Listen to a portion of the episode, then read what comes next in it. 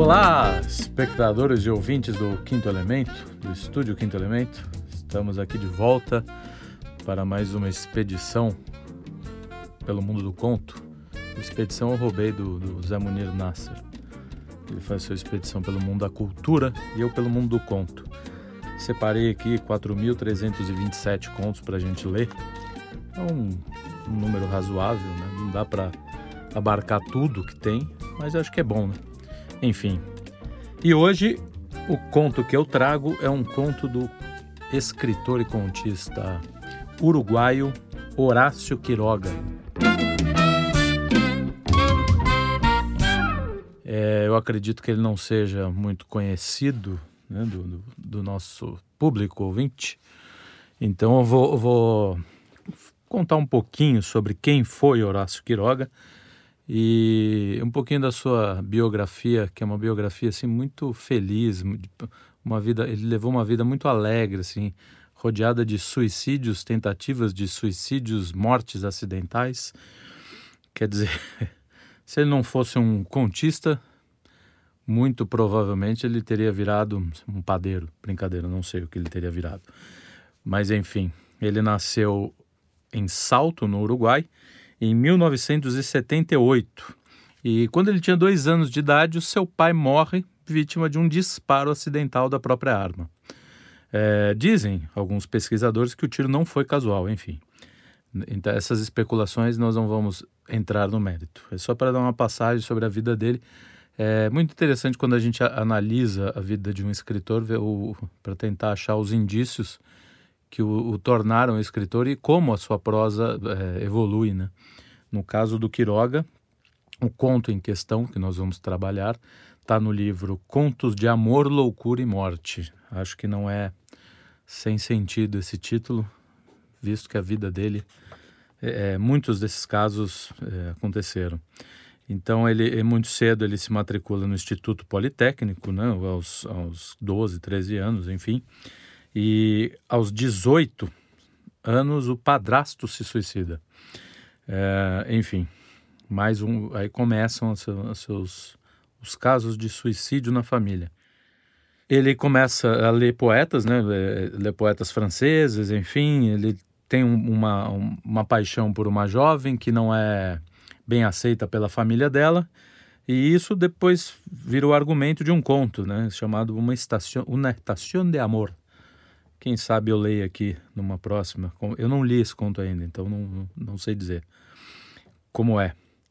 é ele é um escritor que é, ele começa a ler muitos contistas latino-americanos, é, americanos, né? Ele é um grande é, fã de Poe, do Edgar Allan Poe. Ele tem inclusive uma, uma, um texto pequeno em que ele elogia o Poe, é, em que ele diz que o Poe, mesmo alcoólatra, falido, sem dinheiro, é, ele, ele, quando ele publicava um conto, ele recebia por lauda, né? E ele dizia que ele tinha uma, uma, uma noção estética tão profunda da sua própria da sua arte que ele nunca passava das laudas excedentes, ou seja, ele poderia ter enrolado para ganhar mais dinheiro, mas ele não faz isso. Né? Outro outro escritor, poeta e contista que ele que ele tem muita que ele aprecia muito é o argentino Leopoldo Lugones, também é desconhecido. Ele tem um livro chamado As Forças Estranhas, um livro de contos muito interessantes. Também é, é possível que eu, que eu leia algum deles aqui no futuro. É, esses primeiros contos que eu tenho lido, é, eles são curtos, né? eles têm uma média de quatro páginas, que é para também não ficar exaustivo. Né? Aqueles contos maiores, talvez eu, não, eu tenha que pular trechos, esses dá para ler inteiro, então fica interessante. É, de qualquer forma, ele vai seguindo sua vida, né? É, paralelamente à, sua arte, né? Ele, ele viaja para a Europa, vai conhecer é, um movimento europeu né? de, de literatura. É, ele, ele gostava muito de andar de bicicleta, inclusive quando ele tinha acho uns 19 anos, ele faz uma viagem no Uruguai, do, da cidade dele até a cidade de Paysandu, né? É, que era uma proeza para a época. Então era um cara gostava muito de, de andar de bicicleta. Quando ele vai para a Europa, ele faz uma corrida, ele participa de uma corrida de bicicleta no Parc du Príncipe. Né? É, ele conhece o poeta Rubem Dário, lá em Paris também. Quando ele volta para Montevideo, aí ele, ele fica animado, ele quer voltar com um grupo literário né, que ele participava. Enfim, ele conhece, futuramente ele vai conhecer alguns escritores, ele conhece o próprio o, o, Lugones, né? Ele, ele é, mais para frente ele vai conhecer o Borges também, Jorge Luiz Borges também, que era um, um, um escritor em início de carreira, né? Ele, ele, se eu não me engano, ele é mais velho, acho que 20 anos mais velho que o, que o Borges, né? E logo em 1902 é, ele mata o poeta Frederico Ferrando com um tiro acidental também. É, é muito, uma, enfim, que, que tragédia. E em função disso ele tenta se matar, ele se joga num poço. Ele, aliás, ele tenta se jogar num poço, mas ele é contido pelos amigos. Né? É, ele, enfim, conseguiu provar a sua inocência e ele muda-se para Buenos Aires. É, em Buenos Aires ele começa a lecionar é, castelhano no colégio, é, no colégio britânico de Buenos Aires, e participa de algumas expedições às ruínas jesuíticas, é, essa, é, isso liderado pelo Lugones. Né? Os escritores daquela época eram bem, bem curiosos. É, enfim, ele vai tendo outros romances que também não são bem vistos pelas famílias das, das jovens, né? É, ele namora uma menina de 15 anos quando ele está lecionando lá em Buenos Aires, mas também não, os pais não aprovam é, ser escritor e professor naquela época. Como seria? Em 1908 ele publica a novela Perseguidos e uma história de um namoro turbio, né? É, ele começa a publicar contos um pouco antes, enfim, e é aqui ele já publica um livro, né? Eh, as novelas, na verdade. Depois ele publica uma dezena de contos no, no livro chamado Caras e Caretas. Né? A vida dele vai seguindo, ele, ele acaba. Ele se casa né? com, com a Ana Maria Cré, é uma, uma jovem, enfim, tem um filho. Uh, ele começa a, a, fazer incursões como, como fazendeiro mas a fazenda parece que não dá muito certo e ele volta a ter que ficar escrevendo.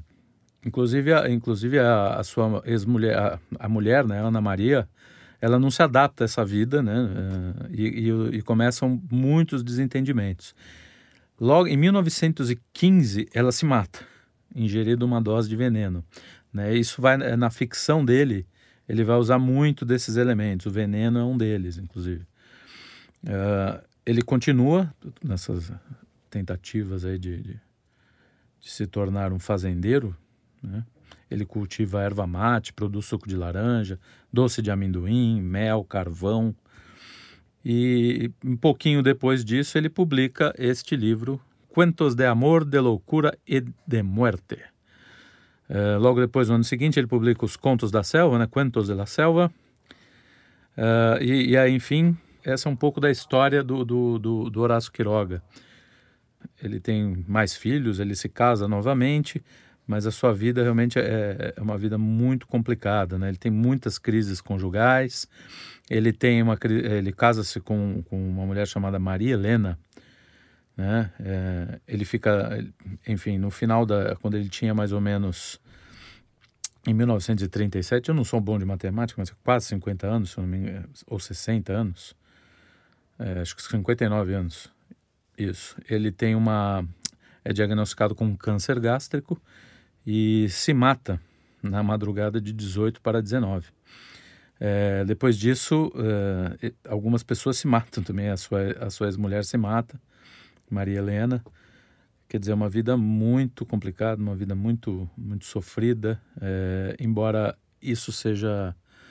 possa ser bom até para um escritor, né? Não, não é fundamental mas o, o, o, grande artista consegue catalisar toda essa sua, todos esses seus problemas para para para a sua arte. Foi o que o, o Quiroga fez, sendo assim um dos grandes contistas. É, nós podemos chamar ele, como ele é um herdeiro direto do Paul, né? É aquela fase já do conto moderno, mas que a gente pode chamar do conto moderno clássico, né? que é aquele conto que vai que vai sendo construído e geralmente com um final surpreendente, né? um final que Porque no caso do conto em questão, embora não seja propriamente um final surpreendente, ele, ele tenta nos conduzir para um caminho e, e, o fim é outro. Né? Uh, aqui, eh, referindo-me à literatura, eu queria pegar uma frasezinha que eu pincei de um, de um carrossel do Rodrigo Gurgel. A frase é do Álvaro Lins. Eu acho muito interessante citá-la aqui para que a gente estabeleça mais ou menos o, o, o, fio condutor do que eu penso também sobre a literatura, né? Então ele diz o seguinte: a, a finalidade última da literatura nem é o prazer, nem é o aprendizado das coisas úteis. O seu fim principal, para o autor e para o leitor, está no conhecimento do homem e da realidade. Uma experiência desinteressada com um caráter de viagem de aventuras através da natureza humana. Quer dizer, uma experiência desinteressada com um caráter de viagem de aventuras através da experiência humana. É interessante que ele coloca que o fim principal é para o autor e para o leitor. O autor também é, aprende, expande o seu, a sua própria experiência ao, ao construir, ao, ao escrever, né? Uh, o, o Quiroga é outro, outro fato interessante, é, não vou ler aqui tudo, mas ele tem o seu decálogo do contista, né? Então ele tem os, seus, os dez mandamentos do contista. Ele os, os, mandamentos são muito interessantes, né? Por exemplo, ele diz assim: creia em sua arte, creia que sua arte é uma montanha inacessível. Não sonhe dominá-la. Quando isso for possível, você saberá. Né? Então ele crê em um mestre, né? aqui ele cita os seus, né? Paul, Maupassant, Kipling, Chekhov, como em Deus.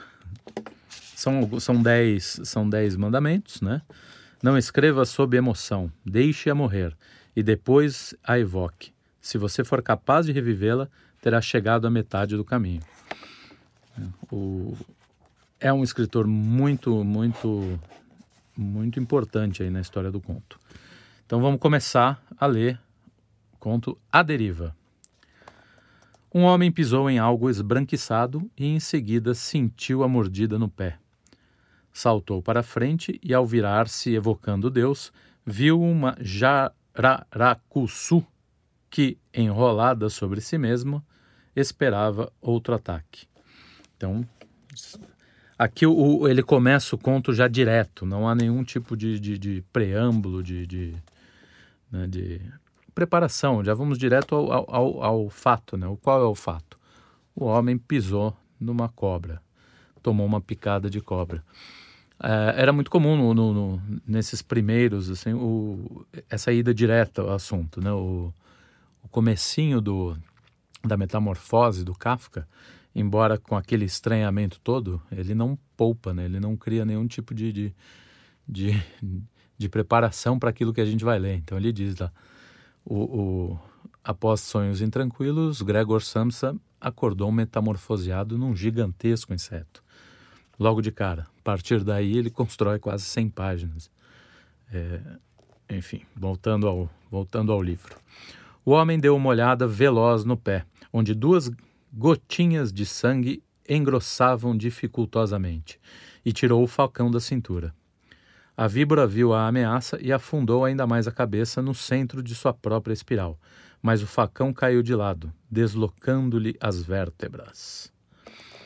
O homem inclinou-se até a picada, limpou as gotinhas de sangue e durante um certo tempo ficou contemplando.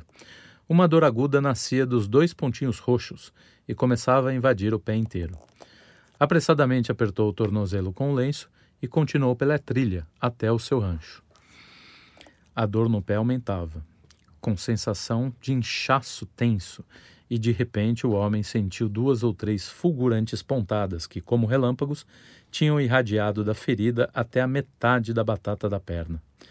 Movia a perna com dificuldade. Uma metálica secura na garganta, seguida de uma sede queimante, arrancou-lhe nova blasfêmia. Você vê aqui a, a profundidade, o conhecimento do, do, do do Quiroga a respeito de uma picada de cobra, né? O, como a dor, ela, é como a descrição dele dessa dor, de, de como ela vai aumentando, é, é um, um, um artesão mesmo. Chegou finalmente ao rancho e estendeu-a de braços abertos sobre a roda de um trapiche. Se eu estiver lendo um pouco é, com algumas pausas assim que vocês não é não é não é inabilidade na leitura, é o olho mesmo que está ruim. E eu estou sem óculos aqui, então estou tentando afastar ao máximo o livro para poder ler direitinho. Uh, então ele eh, chegou finalmente ao rancho e estendeu-se de braços abertos sobre uma roda de um trapiche, sobre a roda de um trapiche.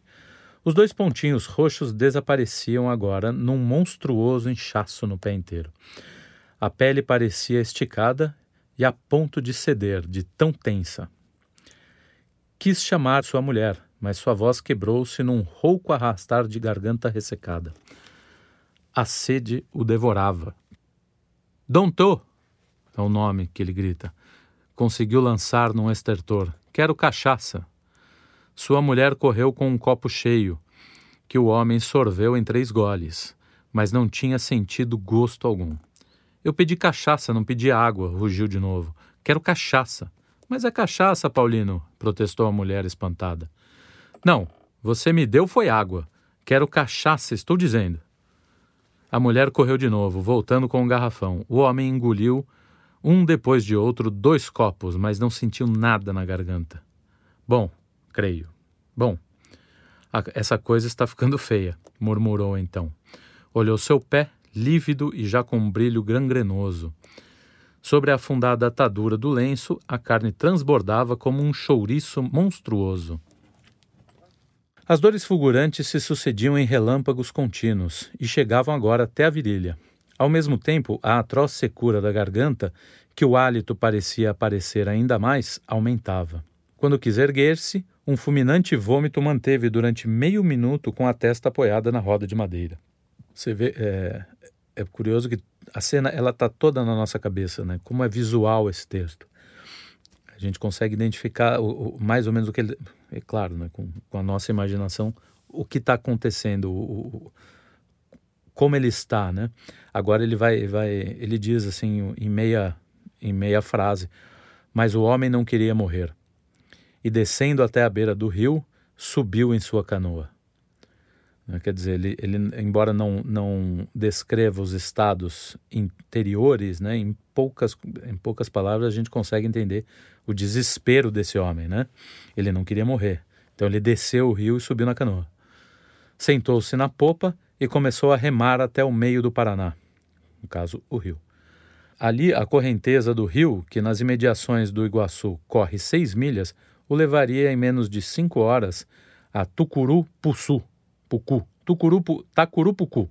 Opa, Tacurupucu. O homem, com sombria energia, pôde efetivamente chegar ao meio do rio, mas ali suas mãos dormentes deixaram a pá do remo cair da canoa, e após um novo vômito, de sangue desta vez, dirigiu o olhar ao sol que transpunha o monte. A perna inteira, até a metade da coxa, já era um bloco deformado e duríssimo que arrebentava a roupa. O homem cortou a atadura feita com um lenço e abriu a calça com uma faca. O baixo ventre transbordou inchado com grandes manchas lívidas e terrivelmente doloroso. O homem pensou que não conseguiria chegar jamais sozinho a Tacurupucu e decidiu pedir ajuda ao seu compadre Alves, embora fizesse muito tempo que estivessem desgostados um com o outro. A corrente do rio precipitava-se agora para a margem brasileira e o homem conseguiu atracar facilmente. Arrastou-se pela trilha na ladeira acima mas vinte metros depois, exausto, ficou estendido de bruços. Alves! gritou com toda a força que conseguiu, e prestou atenção em vão. Compadre Alves, não me negue este favor! clamou de novo, erguendo a cabeça do chão. No silêncio da selva não se ouviu nenhum rumor. O homem ainda teve forças para chegar até a canoa, e a correnteza, apanhando-a de novo, levou-o velozmente à deriva. O Paraná corre ali no fundo de uma imensa garganta, cujas paredes, altas de cem metros, estreitam funebremente o rio. Das margens, emolduradas por negros blocos de basalto, sobe o bosque, também negro. Aqui é interessante que a gente percebe a quebra, né? Ele está crescendo né? Na, na, a tensão do, do, conto vai crescendo e aqui ele quebra para descrever a paisagem do Paraná, né? do rio, né? que, que sobe o bosque, que é negro, né? que estreita funebremente o rio, as suas, sua, que sua garganta, enfim. Adiante, nos dois lados e também atrás, sempre a eterna muralha lúgubre, em cujo fundo o rio apinhado precipita-se em incessantes borbotões de água lamacenta. A paisagem é agressiva e nela reina um silêncio de morte. Ao entardecer, porém, sua beleza sombria e calma ganha uma majestade única. É, é interessante que essa quebra que ele faz indica é, como a, a vida, enfim, a vida da natureza ela é bela, ela é simples e ela é completamente cruel, sanguinária. Né? É, afinal, há um homem ali que está prestes a morrer e, e, e tudo parece simples, né? É bucólico e é, tedioso. O sol já havia caído quando o homem, semi-estendido no fundo da canoa, teve um violento calafrio. E de repente, com assombro, ergueu pesadamente a cabeça sentia-se melhor. A perna doía um quase nada. A sede diminuía e seu peito, já livre, abria-se em lenta inspiração. O veneno começava a ir embora, não havia dúvida. Sentia-se quase bem, e embora não tivesse forças para mover a mão, contava com a caída do orvalho para recuperar-se totalmente. Calculou que em menos de três horas estaria em Tacurupucu. Meu Deus, que difícil, hein? O bem-estar avançava, e com ele uma sonolência cheia de recordações. Já não sentia mais nada na perna nem no ventre. Seu compadre ainda estaria vivo em Tacurupucu? Talvez também encontrasse seu ex-patrão, Mr. Dougal, e o gerente da madeireira. Aqui ele começa a contar um pouco da história desse homem, né? Ele foi um trabalhador, trabalhou na madeireira, Teve um ex-patrão chamado Mr. Dougal. Chegaria logo? O céu ao poente abria-se agora numa tela de ouro. E o rio também havia se avermelhado. Da costa paraguaia já ensombrecida, o monte deixava cair sobre o rio sua frescura crepuscular em penetrantes eflúvios de flores de laranjeira e mel silvestre. Um casal de araras passou muito alto e em silêncio rumo ao Paraguai. Lá embaixo, sobre o rio de ouro, a canoa derivava velozmente, girando de quando em quando sobre si mesma, diante do borbulhar de um redemoinho. O homem que ia nela sentia-se cada vez melhor e pensava, enquanto isso, no tempo exato que havia passado sem ver seu ex-patrão do gol. Três anos? Talvez não. Talvez dois anos e nove meses? Oito meses e meio? Isso sim, com certeza. De repente sentiu que estava gelado até o peito. O que seria? E a respiração? Em Puerto Esperança, tinha conhecido Lorenzo Cobija, o homem que recebia madeira para Mr. Dugo, numa sexta-feira santa. Sexta? Sim, ou quinta. O homem estendeu lentamente os dedos da mão. Uma quinta-feira. E parou de respirar.